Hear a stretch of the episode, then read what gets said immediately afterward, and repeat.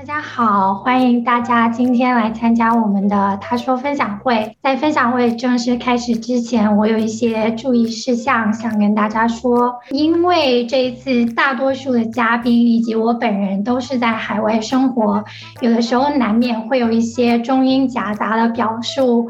因为我们在工作里面确实是用英语比较多，然后很多词汇我们说出来就是英语，就很难直接快速的翻译成中文。希望大家不要介意。如果你对某一个词汇、某一个概念感到困惑，欢迎你在 chat 里面提问，我们会向大家啊有进一步的解释。我们是 Women Overseas 他乡论坛，论坛由几位目前生活在美国、英国的女性发起。希望为女性提供一个私密、可以自由表达、彼此支持、共同成长的平台。我们希望成啊论坛成为大家在异国他乡的一个心灵家园。但最近我们论坛也多了很多国内的朋友，就非常感谢国内的朋友也来论坛玩。这一期的他说分享会，我们请到了几位。在城市规划及房地产开发行业从事不同职位的姐妹，来为我们掀开行业的面纱。那么接下来我们就跟各位嘉宾打个招呼，我们就先从陆丹开始吧，跟我们打个招呼，说说你是做什么的，你的背景，你目前的坐标以及你的职业。Hello，大家好。呃，相信大家都看过我们在那个论坛上面呃给我的一一篇简介，就是我也是啊建筑系科班出身，我在英国读的大学，然后在美国读的研究生，所以呃本身我是设计行业的，六年设计画图狗从业经验，然后在。呃，Acom 和一些小的 boutique firm 都实习过。现在跟竹子不一样呢，我就是改行改的非常快，然后现在从事几乎可以说是跟原来的不太相关的工作范畴吧。但但其实还是在一个行业里面，只是我们选择了呃不同的位置这样。因为之前在做设计师的时候，也经常为开发商工作，但现在呢，就渐渐的转到了另一边。就相当于是 sales 的工作，自己本身在纽约是在一个 wealth management 的公的公司里工作，我专门负责地产买卖、商业和 residential 都有，但是我们相当一部分的客户都是要和他们签 NDA，呃，基本上就是这样。然后我本身在纽约，之前六年在伦敦，其实有什么很多问题，英国、美国的我都可以回答。先这样。谢谢卢达。那么接下来我们就跟另外一位也在纽约、也在从事房地产开发的天仔来给来给大家打个招呼。呃，大家好，我是天仔。本科的时候是在北京某人文社科为主的高校学习，专业是土地资源管理。然后那个是一个非常政策、非常理论的一个专业，非常的没有可操作性。但是我在我硕士到纽约之后就大转弯。就去参加了一个非常以职业导向的项目，是一个呃专业名字就叫房地产开发。毕业之后就留在了本地的一个房地产开发小作坊上班了。但是我们的项目不是那种特别 fancy 的那种曼哈顿的顶层公寓，然后都是那种 outer boroughs 的一些新建的一些地产开发项目。正式的 title 叫做 real estate zoning and planning analyst，但我实际上就是各种搬砖的事情都会做一点点。涉及到了很多之前没有想到的一些话题。谢谢天仔，我们之后会回到这个 zoning 的话题，但是接下来我们先跟阿奇打个招呼。大家好，我叫阿奇，我今年是刚上岗的一名初级城市规划师，本科也是在美国，然后是一个小学校读的是经济学还有人类学，然后我毕业后直接去读了城市规划硕士嘛。现在就职的话是在美国东岸有一个州叫马里兰州下的一个县。的规划局和自然资源局，然后 title 给的是呃 research associate。其实根据我们今天分享会，因为讲的是房地产，所以我觉得比起讲我具体干什么之前，我想讲一下，大概就简讲一下呃我们这个机构职能，破个背景嘛。就首先它规划局它本身。不是政府机构，它是由当地州政府，就马里兰州创立的一个独立下属机构。传统来讲的话呢，在自己的自治区，比如说我们是个县，然后你在地方可能是一个市，那么这个规划局就会对你的自然资源、土地用地还有房地产先那个登记下来，然后进行管理。这个目的是为就是市民创造一个良好生活条件。有一些社会问题。不直接由我们负责。比如说你可能会说，哦，我失业了，那我要拿多少辅助基金？这个是由别的政府。我们的话更多是通过人为环境，比如说你的公园占地多少呀，你的房屋类型可以是什么样子，大概简单就这个意思。还有一些文化历史和建筑保护，我们是通过这个环境来给你解决那些这些你关心的社会问题。回到我自己身上的话呢，我在部门它。叫研究和战略项目分布，就翻译过来这个样子。然后自称是一个小智库。比如说别的部门还有好多嘛，像对全县进行规划，或者说每一个县你分下来进行一个一个非常细致的规划，或者是呃一些保护或者是公园这些资源的话，他们可能会向我们来要一些数据来解释预测一些现象。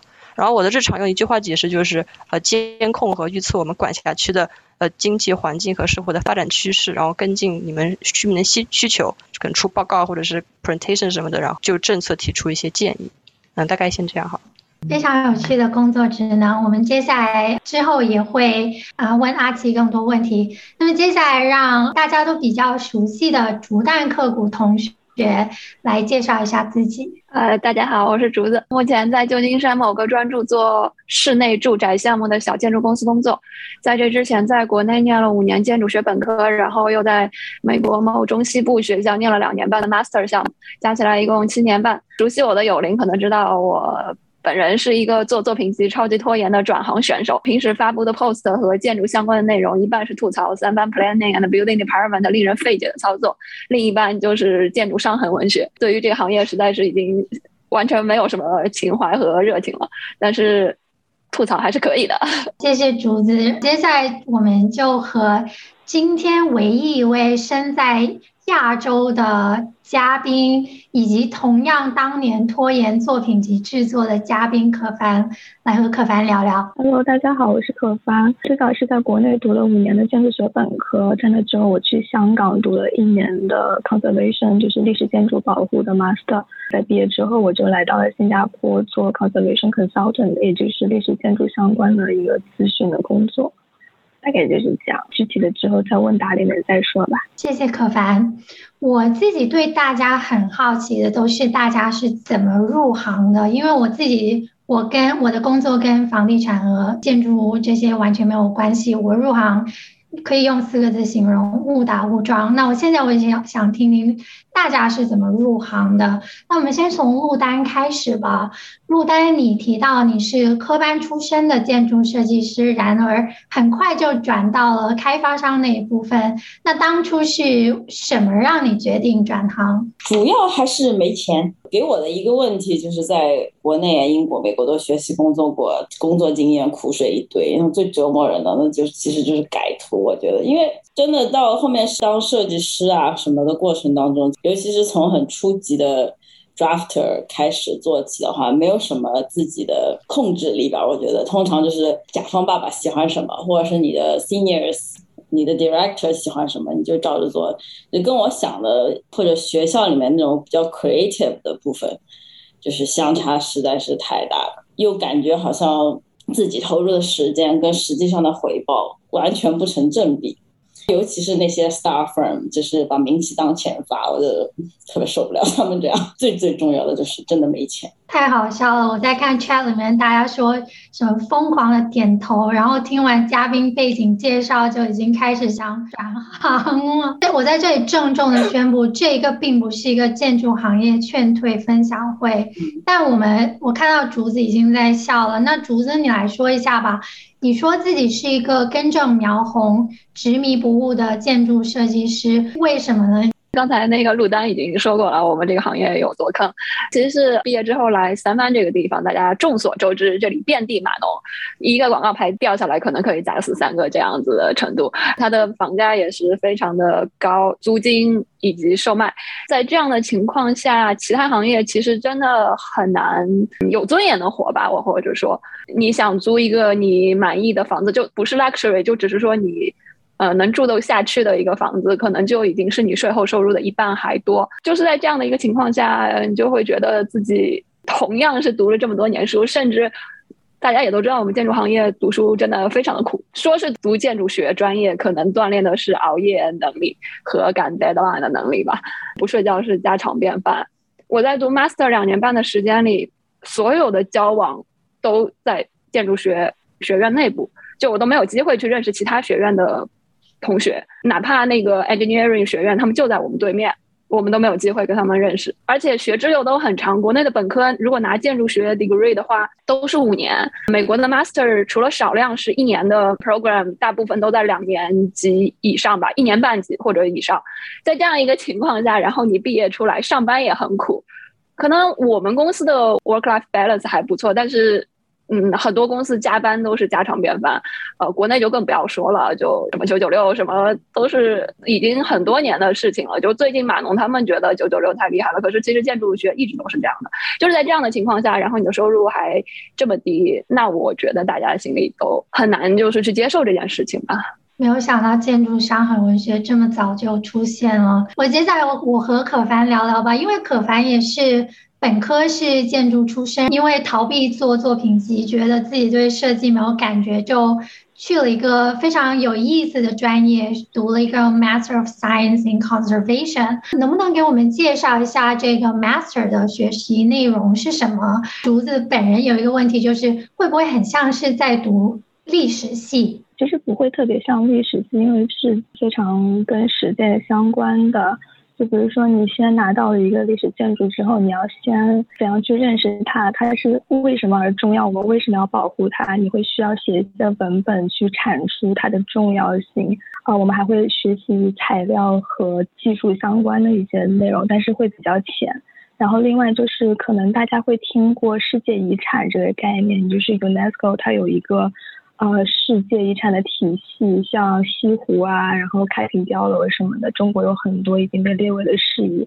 我们学习的主要是在这个体系之下的一些，就是像是你要一个遗产要怎样去申请才，然后它要符合哪些方面的一些标准，它才能成为世界遗产。我们也有学习这方面如何评价的内容。然后还有就是你要怎么样去管理它，比如说你一次大修之后，你平时要怎么去注意它的保养？比如说你过多久要去检查一下它的什么系统，然后多久做一次清洁？我们会编写一个，呃，它叫做 Conservation Management 呃 Management Plan，就是 CMP。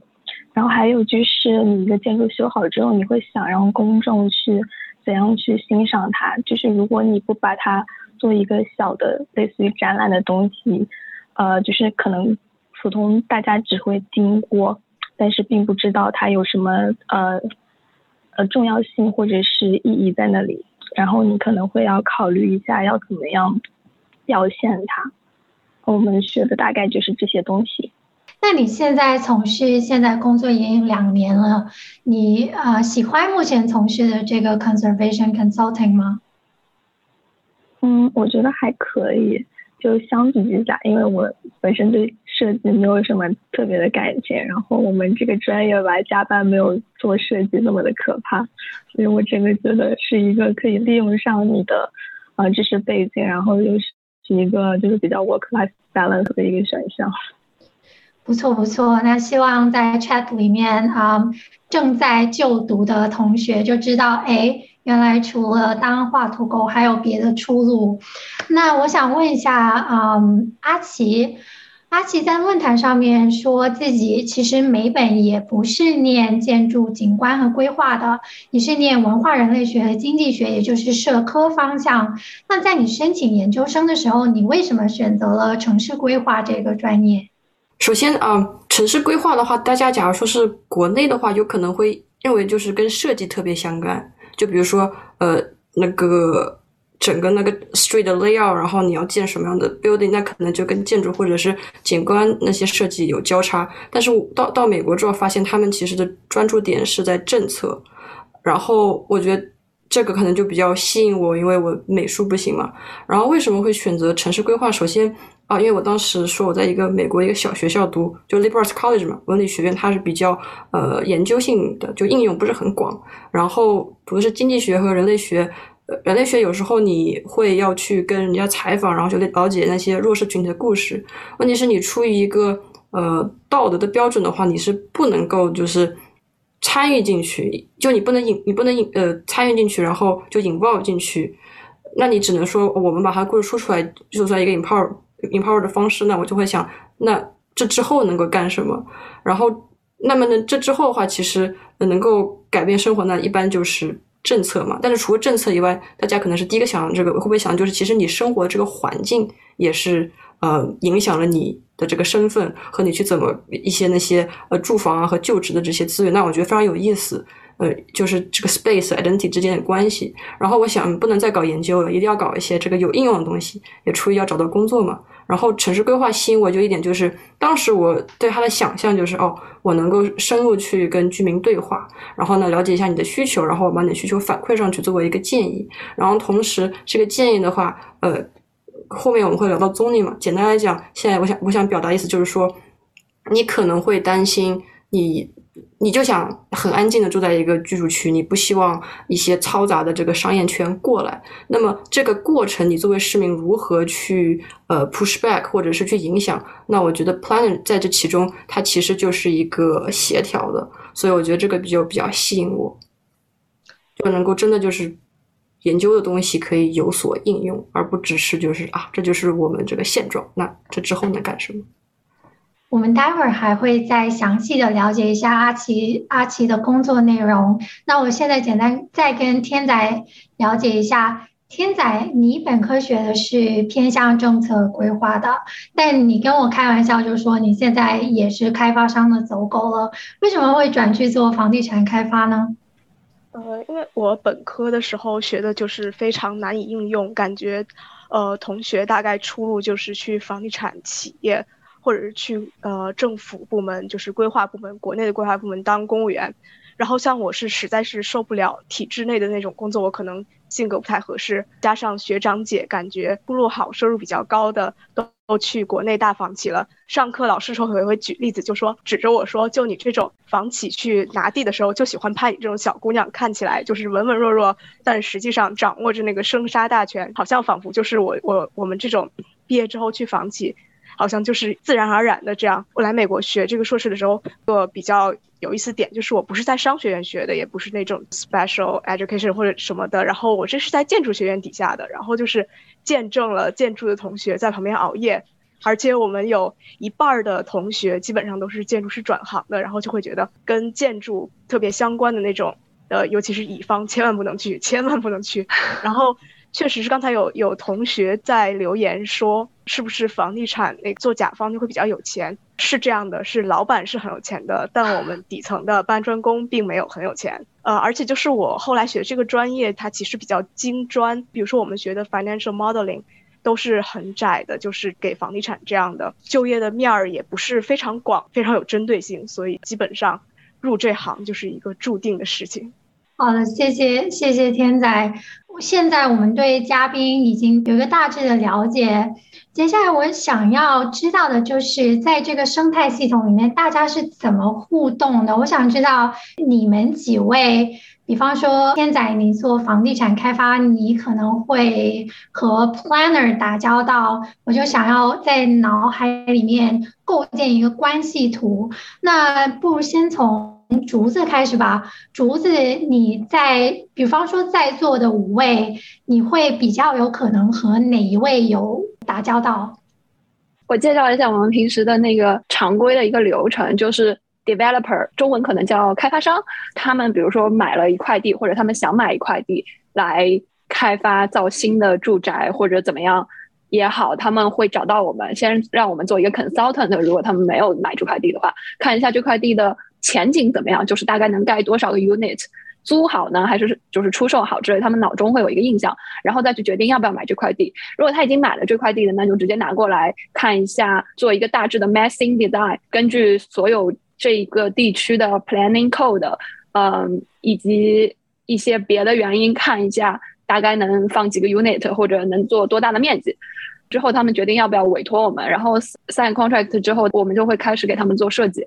先做一个 massing，怎么说呢？就是一个房子的 envelope 有多大，setback 多少，后面的 backyard 的退多少，然后这样做完了之后，往里面大概排一下 unit 的 layout，就可以尽快的 submit to city。嗯，先是 planning department 来审这个 envelope 合合不合适，他们就只管外面，比如说很多楼梯和电梯不是在 roof 上面会多出来一层吗？这个是不是从街上可以看到？那不行，那你们要改。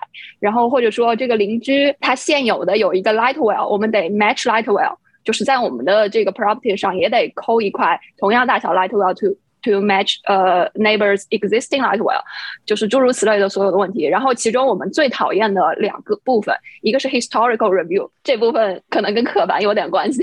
呃，三藩有很多呃那种 Victorian style 的 district，这就造成了你。在做一个项目的时候，很容易就进入这样的街区做。我们要 hire 一个 historical consultant 去评估这块地的 historical level，但是呢，经常就是呃，甲方自己 hire 的可能会和 city hire 就是 city 负责这个 review 的 historical 方面的工作人员的观点有冲突，所以这一部分其实我不是很清楚是怎么处理，可能之后可凡可以来解答一下。评定了这个 historical level 之后，来决定我们这个外立面。可以改动还是不可以改动？可以改动多大的程度？然后另一个很讨厌的部分是一个，它没有一个明确的规定，是非常薛定谔的 design guidelines，就是它有一个很长的一个文件给你说，呃，我们建议这这一个街区的住宅要包含哪些设计元素，要运用哪些 material。但是呢，就是他们又不是百分之百强制，而且可能。你在做这个项目的时候，你必须要用这种 material；在做另一个项目的时候，你用了别的，他好像也不会管你。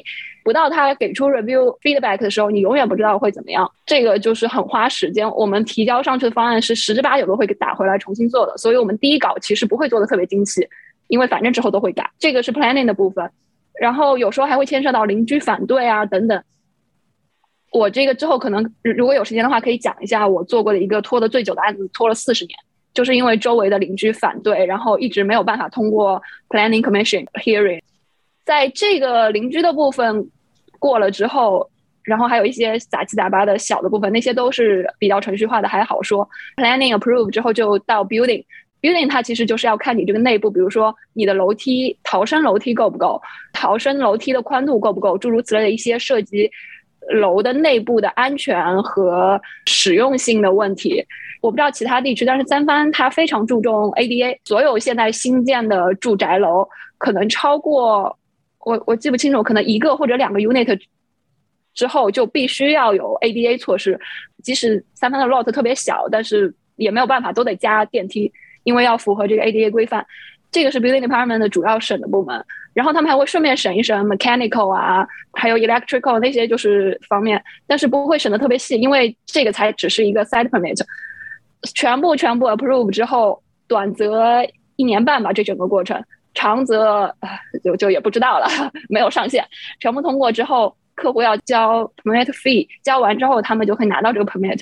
某种程度上意味着他们可以开始，比如说原来的老楼可以拆一拆啊，或者地基可以先打一打了。但是之后还有一个 review，有点像施工图 review 吧。我们交上去的是 construction document，就是。Contractor 拿到那些图是可以直接盖的，这个 review 比较快，一般不会太刁难，也不会就是无限期的拖。呃，这样全部走完流程之后，然后这个房子才是正式的、合法的可以盖了。天呐，呃所以过程真的，你是听起来你就是跟开发商，然后跟 planning department 啊，有的时候 对 historic 都是一个不断拉扯的过程。对，开发商是甲方爸爸，然后 historical consultant 是有可能设置障碍的人，planner 是一定会设置障碍的人，我们最大的敌人之一。我想问一下，就是我看到阿奇啊，然后可凡他们都在笑了，你们有什么要看？有没有有没有什么 counter argument 要跟竹子吵一下？刚刚竹子说一些设计元素不是很详细嘛？我觉得他可能是要说一个东西叫 master plan。就规划的话，其实算一个比较 privilege 的一个东西，就不是说每一个呃要要发达的地方才会要雇佣我们。然后回到刚刚竹子的要，也不能说 counter argument，就是我能力他的 struggle，就他的人，因为他是代表的是开发商嘛。但对于我们来讲，算是要为居民服务，算是 public servant 的话，我们在一开始。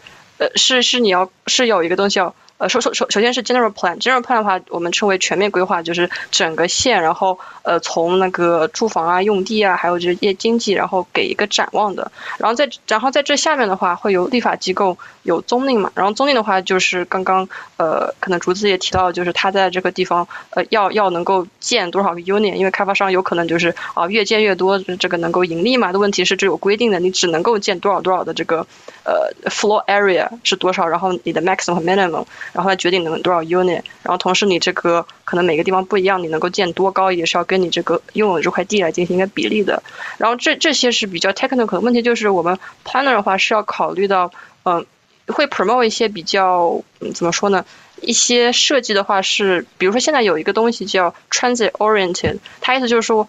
因为在美国哈，大家都很依赖车嘛，可能在亚洲或者欧洲一些地方的话，呃，公共交通比较多。那么我们就会希望把这个元素给带进来，然后会想哦，你呃怎么才能够引导？当然，我不得不呃站在主子这一方面的一点就是，的确我自己看那些 plan document，其实也不是说官话吧，就非常非常模糊，就很难够就是 act 呃 active。但的确，你这些事情你全部都要 bring 到 planning board，就是这个可以称为就是规划委员会或者是这个。规划局委员会嘛，然后他是要根据你这个来审，然后来看一下你能不能跟我们所要这个展望能不能一条一条的对得上，然后符合，然后可能竹子在的地方比较比较严格吧，对，应该是这样子。我能够理解他，但是我觉得因为代表的不一样，所以不得不为不同的甲方来负责。那我们的甲方就是居民大众，当然居民大众可能对我们也有意见，大概是先这样。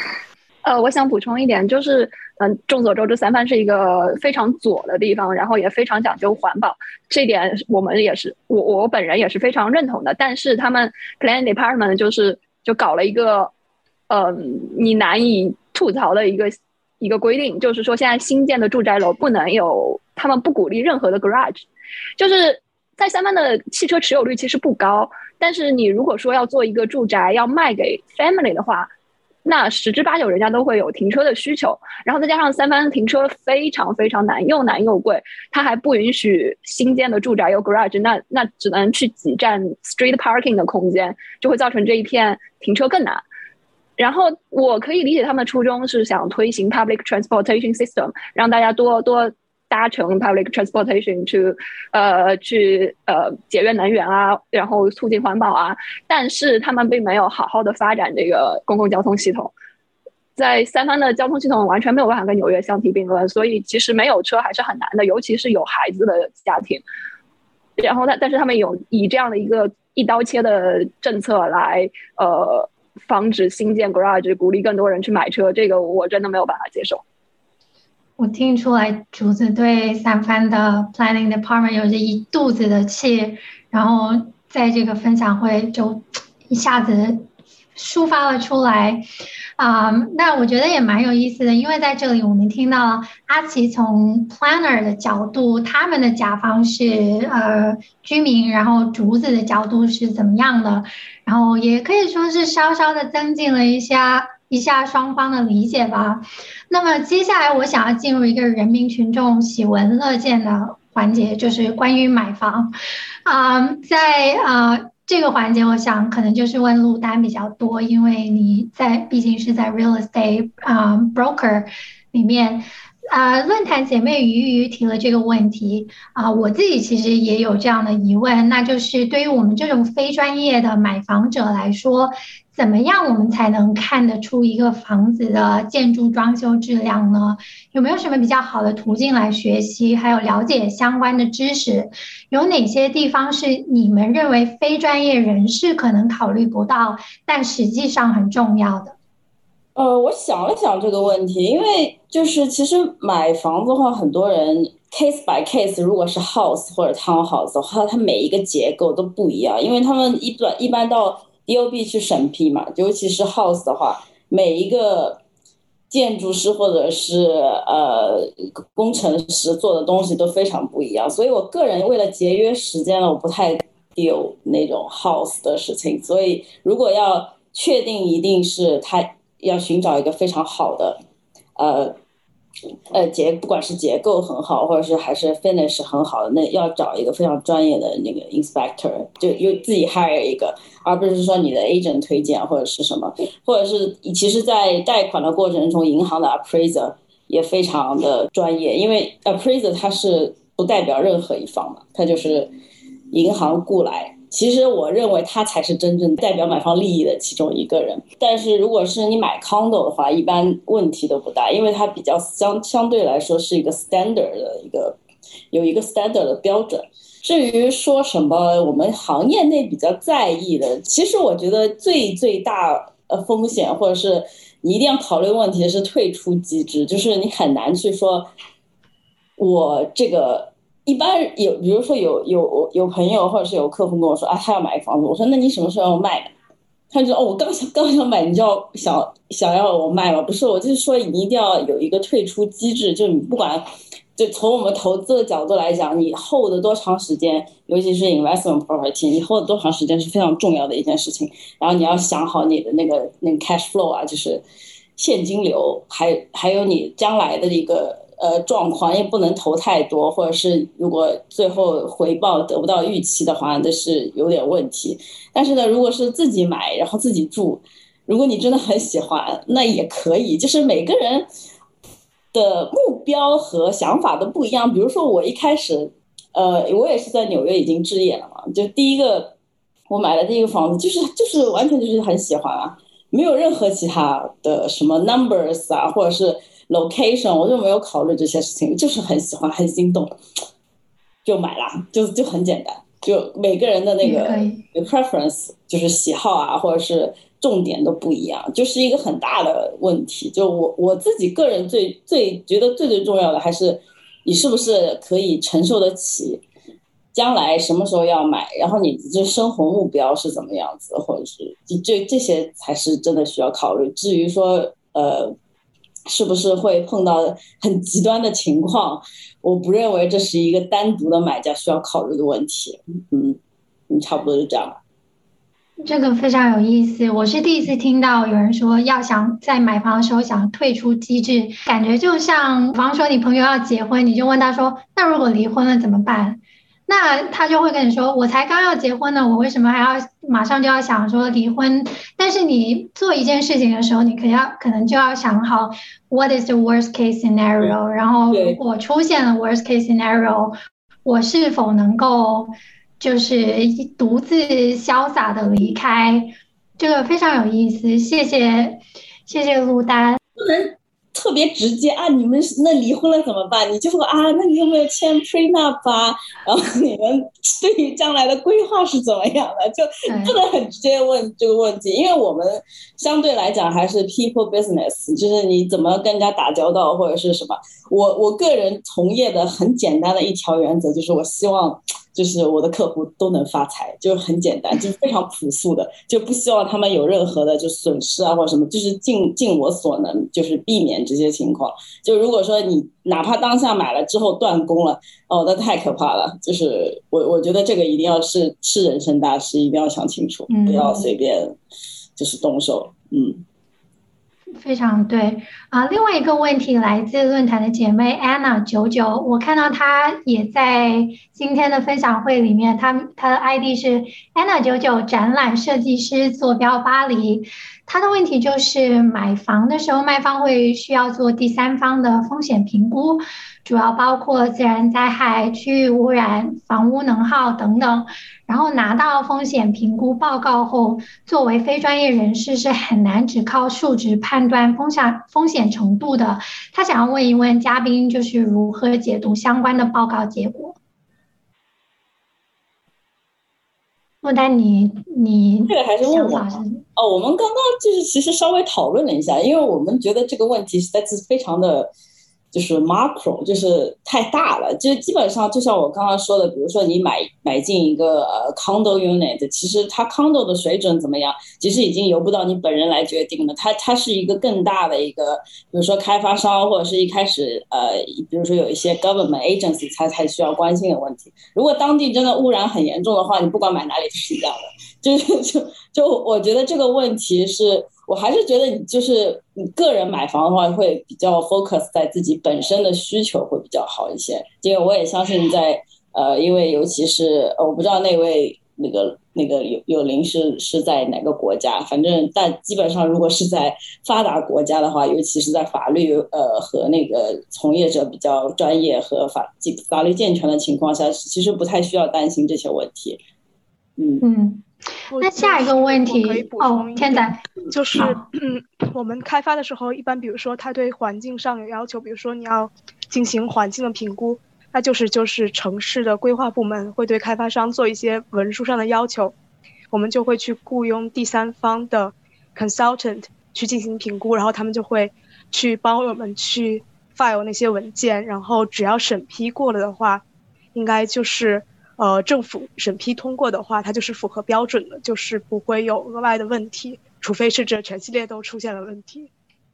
所以这个风险就是在这个过程之中已经被分散掉了。好的，那下一个问题呃是给陆丹的，这是我自己本人提的问题。我有很多在美国置业的朋友，他们。他们跟我一样不是专业的，就天天跟 real estate agent 还有 general contractor 斗智斗勇。很多人都说恨不得自己就去考个 real estate agent 的牌就算了。那像我们这种外行人要考 real estate license 的难度大吗？那考上之后对于我们置业又是否有帮助呢？难度不大呀，很简单。我们都是经过层层的考试过来的人，我就看了一遍书，就是捋了一下，就基本上过。它只是一些你不知道的知识，就你不知道，纯粹就是呃，就就不知道嘛。那你一旦知道了，就很好考。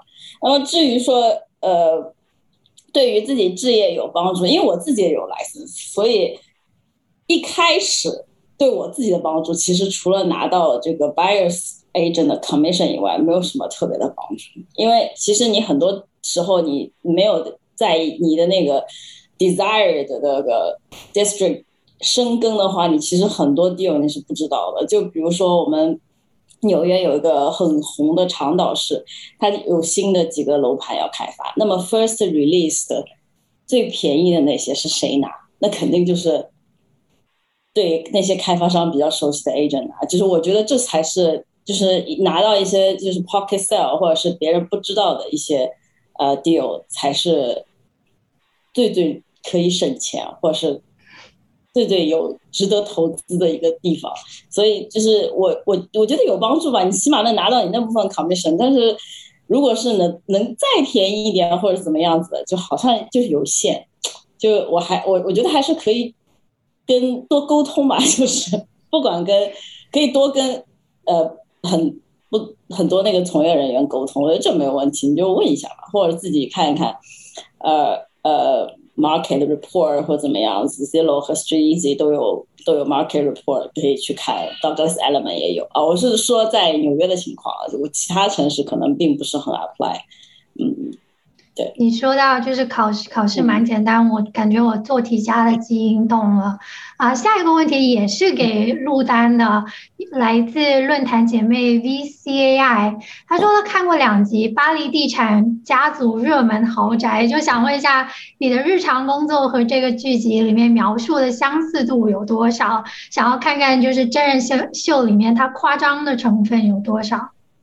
嗯，我觉得他没有很夸张，我还我没有看过这个秀，我特地还去看了一下，因为这个问题，他他没有很夸张，他就是，但是他只是 focus 在最最最 glamorous 的那一部分，就是其他的背后你在那边就是做 paperwork 就很无聊的那些，还有就是被客户骂呀或者怎么样那些，他都他都没有说吧，就比较少一些，就其实他他工作的 showing 和 researching 就 for property 只是其中一部分，就可能我们最开心的时候，就比如是参加这个 broker open house 啊，就比如说新的一个大楼要盖起了，然后邀请大家所有人去啊，喝喝酒啊，吃吃饭。其实其他的工作内容还是很多，就每个行业都差不多，就有很很闪耀的部分，但是大多数情况还是就是在办公室里面那个。打字啊，干嘛的？就是跟不同的人沟通。就是有时候我们会有很多 difficult conversation，就是你你很多反映的情况，就是跟你的客户的他心里的预期是非常不一样的。那么他们可能会崩溃啊，可能就是不能接受啊，觉得责任都在你啊，都都是有的。然后很多时候还要当一个 therapist，我觉得要咨询师对对对对对。那么那么比如说我们整个 firm 前几天股票大跌，我每天就像在被架在火上烤一样。其实不是我自己的资金损失，但是你的客户蒙受损失，你就是要常常就会觉得好像自己是不是要负些责任，就是就是嗯，差不多是这样的，嗯。好的，谢谢谢谢卢丹的回答。嗯那么接下来的部分呢，我想要把镜头转向啊、规划局，啊、不是规划局，不好意思啊，是 zoning 啊、首先我想有一个 disclaimer，就是并不是所有的 urban planner 都像竹子所说的那么可恶。你看我们阿奇这边就非常可爱啊、我想要问一下阿奇，嗯，在 urban planning 里面，zoning 也就是土地使用分区是一个非常重要的概念，能够给我们简单的科普一下吗？啊，好呀，我就用大家，我就用他乡来这个假想来做个例子好了。首先，恭喜他乡达到了一万的居民啊！现在现在不只是论坛了，是一个城市了，大家想象一下，一开始呢只有五千个居民，对吧？五千个居民呢，那时候大家还请不起规划局的时候，但是大家会对这个住住的地方有一个自己的一个习惯。然后当越来越多之后呢，你要把规划局引来，然后发现，嗯，一些分区已经形成了，比如说。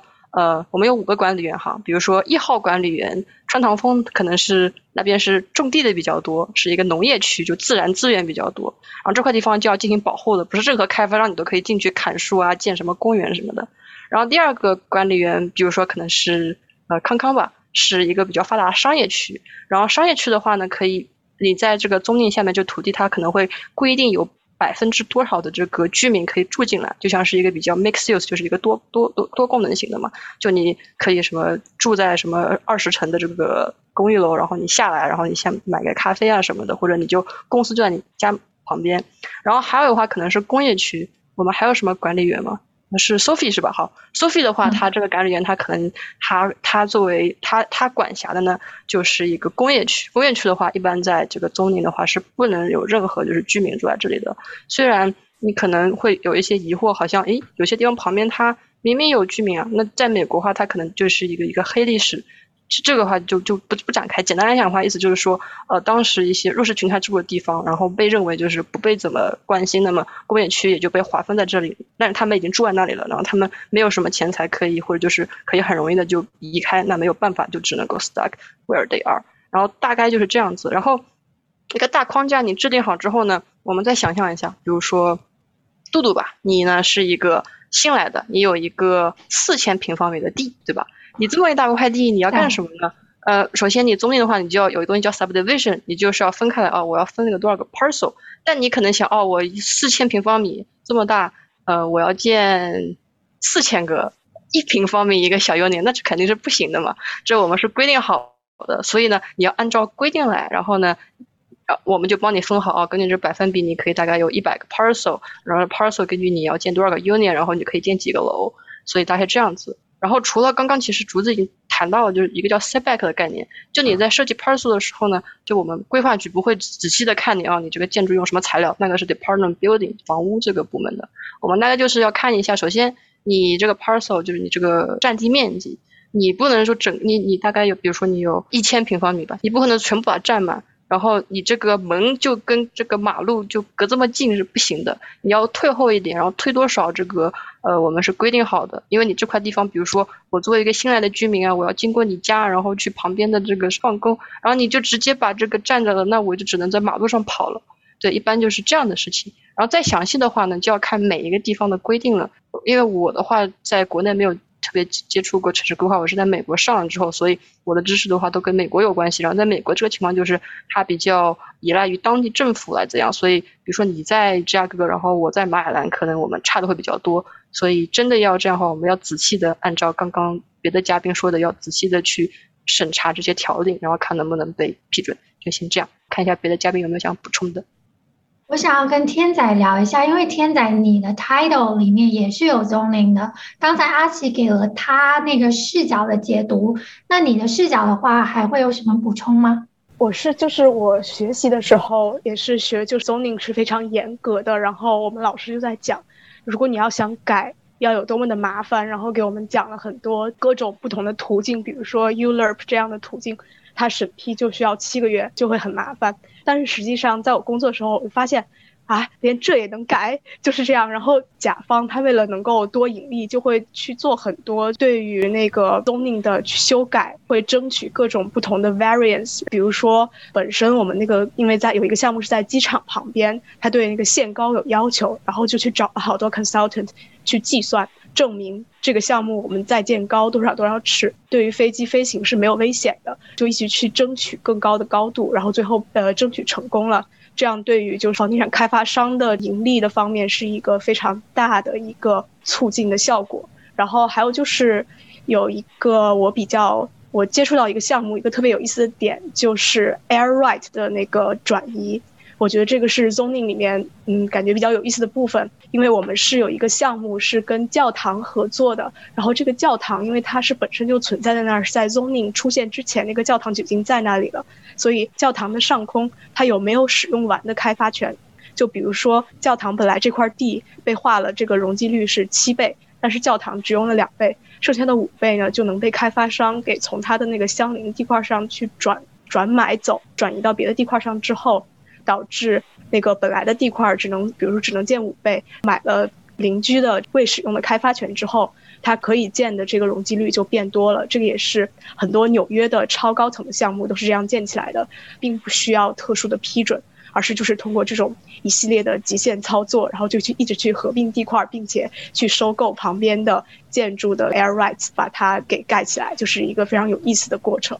真的是非常神奇的操作。你跟我说你在那边就是见识了非常啊，这也可以。然后在呃在我们的 chat 里面，这位真朋友也说到，大的开发商会更有资源和资本收集附近建筑的 air right 这个真的非常有意思。啊，有一个来自论坛姐妹 Bubble Tea 的问题就是。如何鉴定一块地皮或是独立屋以后 rezone 的可能性？啊，阿奇，你在这，你对于这个问题是怎么想的呢？啊，不知道这位姐妹是不是在美国？假如在美国的话，我觉得就中立的话，它有一个叫 up zone 和 down zone。up zone 的话，一般就是有更多 density，然后 down zone 的话就是 lower density 嘛。然后我觉得在美国的话，因为拜登刚他们那个出了一个 bill，就是要解决这个。怎么翻译呢？Affordable housing，affordable housing crisis 大概就是买不起房了，很多人，那他们怎么办？要怎么解决这个问题？那么在有些已经发达的地方，比如说我们县的话，呃，空地不是很多，已经到了一个饱和值了。那么剩下的话就只能在中介上做一些手脚。那么这位姐妹担心的事情就可能会发生。那么就是要如何跟进的话呢？首先肯定是看一下新闻嘛，可以看一下了解一下这个这个，然后当地的一些。呃，当但是要注意的事情，至少在美国的话，做这些事情他们都会开一些呃居民的这些会，他们会来 reach out 你的。当然，你可以说有些人装装架子，的问题是这要走一个程序，你要抓住这个程序，然后去了解你社区里面都发生了什么事情。你要是不满意的话，你就可以来呃 testify，就是来表达你的意见。因为程序上我们都要有 public hearing，然后要开布告的，不是。而且其实怎么说呢？呃，真的要。改这个法令的话，它是一个非常漫长的过程。我这些之之前在我们自己聊天的时候，好像呃卤蛋有一些要补充的，就是纽约那边的例子，好像就是说长岛就是工业区，它要好几年，不知道是十年还是、三十年的计划，所以也不用这么担心。但问题是，你不能说法令不改，因为其实有很多操作空间。就比如说有地方它规定的不呃不是很死，它会有用的叫 conditional use，或者说嗯或者说有一些 exception 去 apply。所以我觉得。可以关注一下这个你们地区的这个 planning board meeting，虽然也很枯燥，但你可以按照 agenda 对吧，找到你这个社区发生的事情。然后你要是实在不满意的话，嗯，在美国的话还有一个路径就是你去起诉。有很多案例。对，先这样。我觉得阿奇这个回答其实可以作为另外一位来自论坛姐妹鱼鱼她的问题的回答。她的问题就是说，她之前听闻过高价买了房子之后，政府突然在门口成立 shelter，然后房子价值降低这一类的事情，他就很好奇，说政府进行相关的规划会提前公示吗？如果真的有相关的规划，那么普通人民会有能力去反对呃改变进行博弈。那这样听起来，其实阿奇你刚才说的就是也也是同样适用的答案。我我我补充我补充一下，就是阿奇谈的是就是政府 zoning 方面的，就是如果但是比如说你附近要盖一个新的大项目，这个有时候可能也会影响到你房子的价值。就比如说前面盖了一栋高的住宅，然后挡住了你的阳光啊之类的。呃，我不知道其他地区的做法，但是像三藩，我们在经 planning review 阶段就必须得先给周围方方圆多少里之内的，它有一个范围规定的邻居全部发邮件，呃，不是邮件，发发信件，然后通知他们说我们会开这个 community meeting，这是每一个新项目申 permit 都必须经历的过程。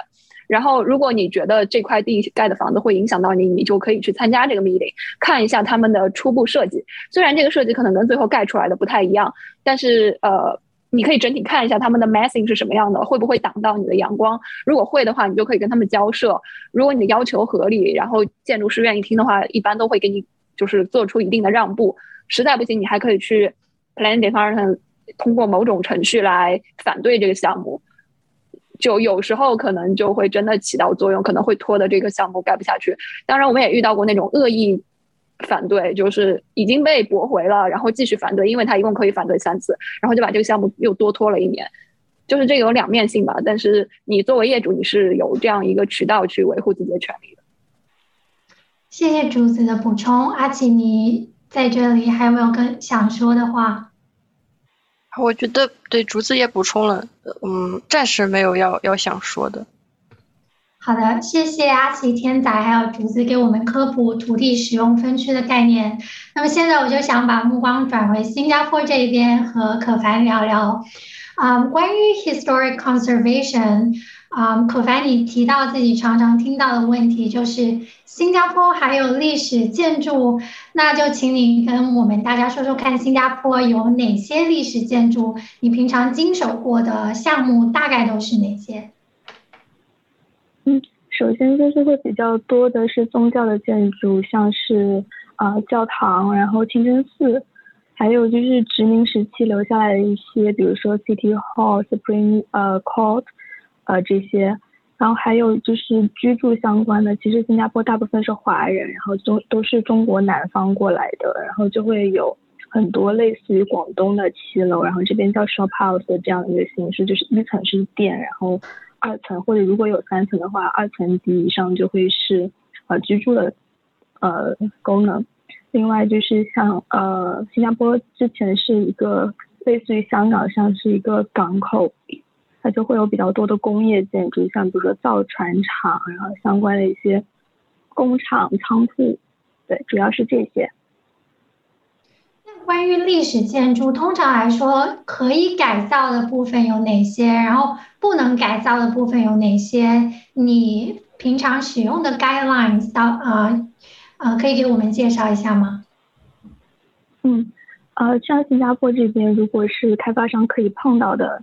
一些项目主要都是可能我们会保留它的立面会比较多，像平面的话，呃，历史建筑一般都会呃格局会没有现在的建筑那么宽阔一点，就是平面格局大概都是会被改到的，主要是立面。然后新加坡这边会有一个 URA，就是 Urban Planning and 呃，大概就是这么一个部门，关于 planning 的。然后它会对所有的历史建筑会有一个定级，呃，然后每一个的立面它都会有细致到，比如说这个呃，你的 tile 是一个 V shape 的 tile，然后你之后也要 match 回去。然后屋顶的坡度是多少？有一些什么装饰的元素，它都会有一个很详细的 document，呃，会列出来，就是你可以动到什么程度，什么程度不可以动。然后我们作为 consultant 进去的时候，就会呃。写一个 report，关于这些 elements 现在的情况是怎么样，然后我们可能会推荐更多的我可能呃 planning 方面没有注意到的东西，但是我觉得它也是有历史价值的，我就会建议把这个也会呃呃写进去这个文档里面，就是因为我们的 role 呃会比较矛盾一点，像主子刚刚提到的，因为我们首先呃会有在 urban planning 方面。然后，但是我个人是会在 owner 这方面，因为我们是一个私人的公司，就是 owner 会会希望做出更多的改动以适应它之后的用途，他也希望用更少的钱去实现这个目标。但是我作为我们的话，我们就是呃，我们还是希望能够保留更多的历史价值，所以中间就会有一个矛盾。然后有时候我们就会争取。Urban planning 的方面，就是把这个要求写进去那个文档，然后以呃达到一个平衡吧。嗯，阿奇有一个问题想要问可凡啊，他在 conservation 里面，adaptive use 似乎是一个很重要的概念，那能不能给我们科普一下什么是 adaptive use？嗯，新加坡就非常多这种例子，比如说新加坡现在的 National Gallery，它最早就是。原来的最高法院和 City Hall 两栋建筑，然后它是把两栋相邻的建筑打通，中间加了一个呃类似一个玻璃顶的中庭，然后加上了呃空调，然后整个打通起来，呃所以这两栋呃殖民时期的老建筑的外表都会被很好的保留下来，但是内部呃它还因为为了增加空间，它还在地下就是做了一个应该是两层的一个地下的。为了增加空间，呃，大概是这样。那你刚才其实你已经提到了一点点啊，你在平常工作里面你接触到的甲方啊是谁，以及当地居民的意见会多大程度的被考虑在内？嗯，我觉得当地居民的意见可能是在 urban planning 方面的 conservation consulting 会更加多的去考虑到。但是因为我们是私人公司，呃，我们的甲方一般是 developer 或者是，呃，我们甚至会有 under contractor 的 role，因为呃，在一个项目的进行过程中，比如说 conservation consultant 会建议说，你这个呃 contractor 在进行这个项目的过程中，你需要有一个 material scientist，呃，material specialist 去帮你把关各个环节，去确保你做的。呃，各个工序对它的呃怎么讲呢？就是对这个建筑不会造成伤害，然后我们也会有这样的 role 去把控它每一个工序。好的，谢谢可凡为我们科普历史建筑保护。那么接下来我想要把目光转回北美，和天仔聊一聊房地产开发行业里面的。多样性。那么在咱们两个聊天的时候，天仔你提到了一下建筑开发行业里面的性别失衡现状，能给大家简单的介绍一下这个情况吗？嗯，我觉得就是这个行业整体来说，不管在哪个国家，都非常的就是所谓的直男，就是非常直男。然后呃，大部分从业者都是呃年纪比较大的，呃以以及年纪比较小，但是已经就是。有一种那个行业气质的白人男性，old white guy dominated，就是而且觉得这个行业犹太人特别的多，导致为什么我说我前段时间很闲呢？因为 Jewish holidays，然后导致我的 VP 还有我们合作的律师全部都在放假，然后，然后就是整个感觉这个行业比较单一。作为一个亚裔女性外国人，然后其实发展的就是空间就特别小。我之前去找我们学校 career service 的时候。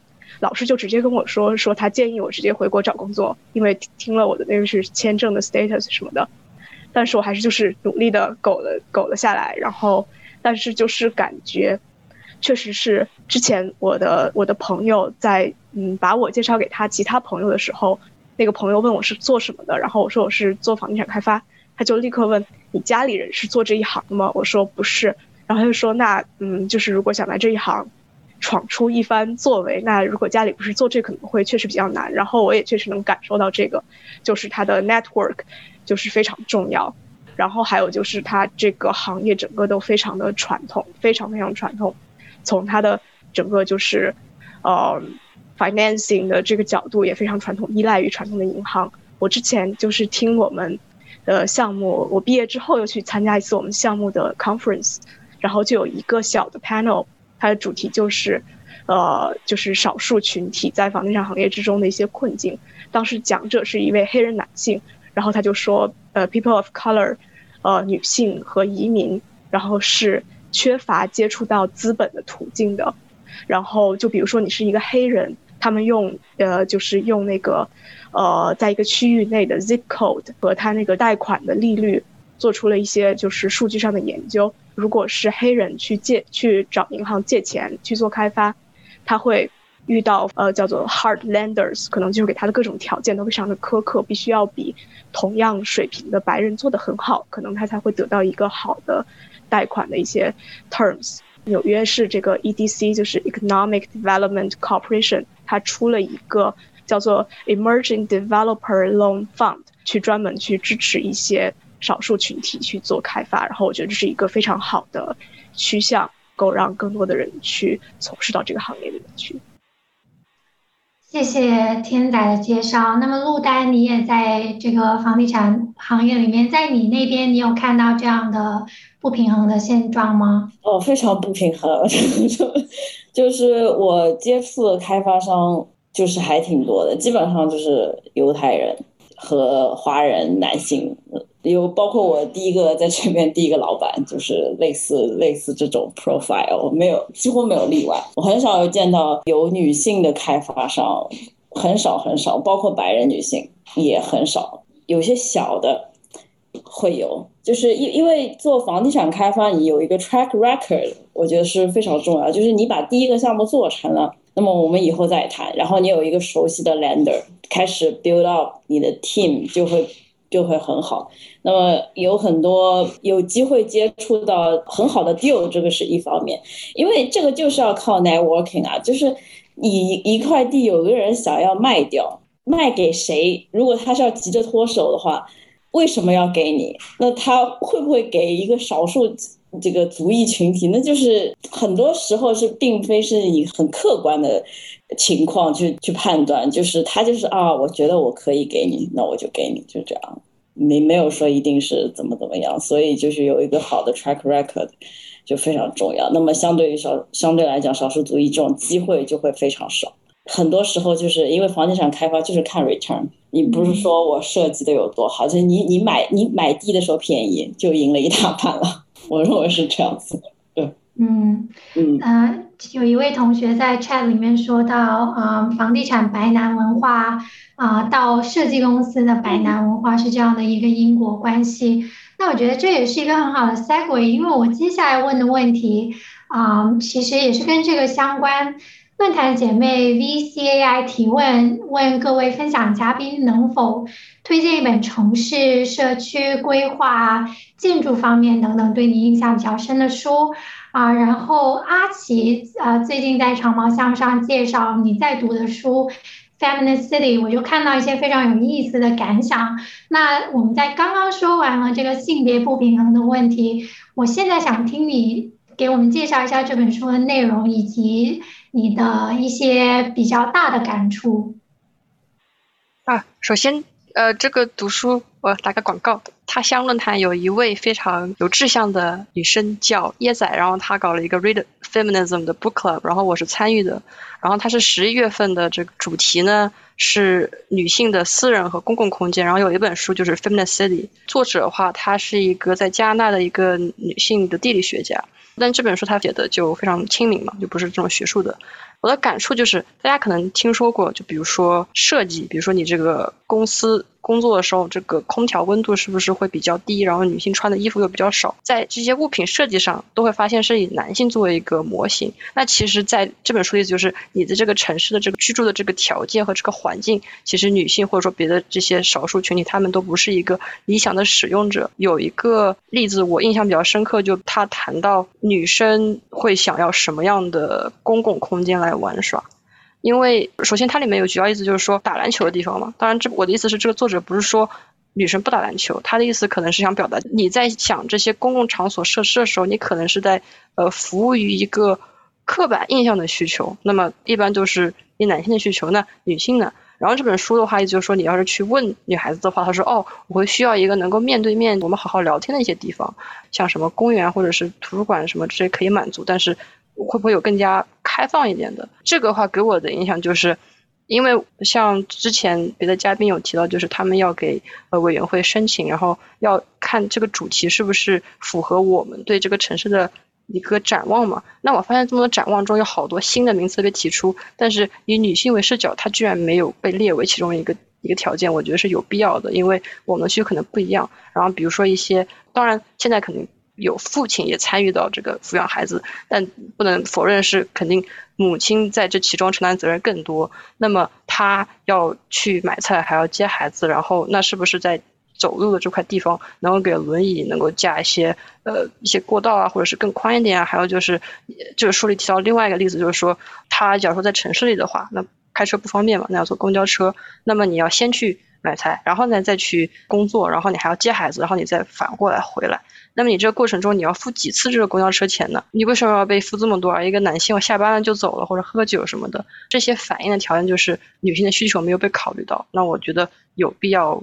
在整个这个规划的这个也被作为一个主题提出来，可能会更加服务到被忽略的群体。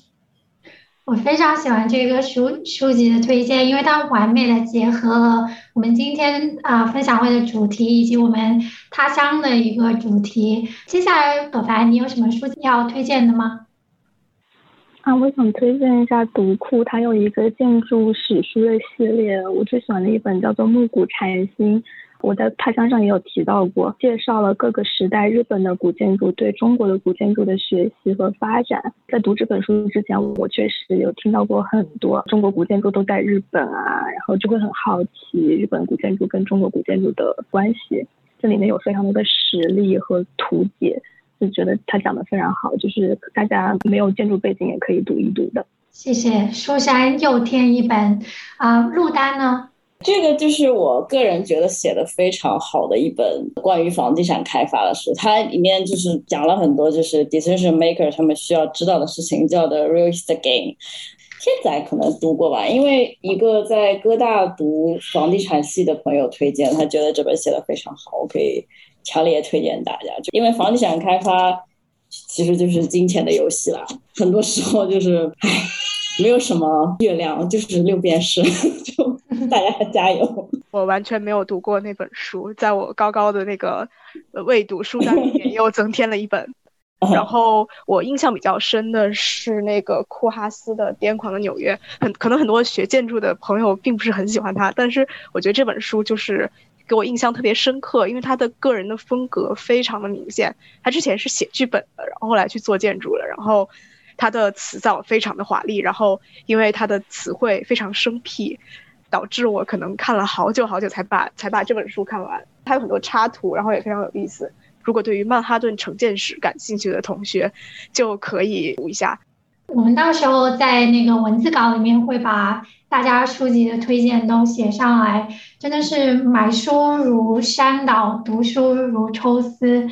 库哈斯是什么人物啊？为什么为什么读建筑都不喜欢？他有他自己的一套吧，只能说很难真的去借鉴。就是他也算是 star architect。哎，竹子走了是吗？啊，不然我们就可以说一下，就是就是他们已经形成了自己的一个风格嘛，就很难。去模仿啊，或者怎么样子？但是好像，呃，学生时代的话，他们这几个人都是，就就是我们值得模仿和借鉴的对象。然后他们写的东西呢，就是你常常都是建筑历史课或者理论课，就是非常头痛的。就啊，我明明看不懂，我还要写他的书评。好，谢谢大家推荐的这些书目。我在看啊，chat 里面的小伙伴也非常的有共鸣。哦，就央视大裤衩的那个设计师啊，好的，知道。几个人在讨论的时候都觉得可能要做 part two，或者是把在城市规划、房地产开发、建筑设计的朋友都聚到一个地方。不管是他乡的群组，还是一个 Discord 的 server，这样子大家就可以天天在里面 geek out，然后想要转行的就可以问一下怎么转行，然后想要转到甲方的也可以听一下甲方的喜怒哀乐，啊，那么今天的分享会，我觉得我们就就嗯，在这个时候就可以嗯准备 互相劝退。谢谢可凡啊，今天的分享会就这个时候就可以开始 wrap up 了。啊，今天非常谢谢我们的嘉宾，让大家对城市规划及房地产开发生态系统的基本运作有了一个粗浅的了解。我们会啊整理文字稿，然后到时候也欢迎大家留言，有更多的问题想要知道推荐了什么书，都可以来看看。也希望大家能够在各个社交网站上帮他乡宣传，推荐啊给你身边的朋友。那搞不好很快我们就可以到两万会员了啊！下一期的他说分享会是关于学术圈啊。关于嗯博士进入到工业界这个话题，是美国时间一月八号啊，以及北京时间的一月九号。那大也请大家关注啊论坛上最新的消息。嗯，谢谢大家，我们就在论坛相见。感谢收听本期节目，欢迎更多女性加入他乡论坛。有兴趣的朋友可以在 show notes 底部找到网址和邀请码。如果你想要支持他乡论坛和他乡电台的长期发展，欢迎在 Patreon、Coffee 或者微信公众号等平台为我们打赏。感谢一直在各个平台赞助我们的朋友们。另外，最近我们在 Coffee.com 上还有我们的新年企划，虎年周边正在火热销售中，欢迎大家前往查看。我们下期见啦！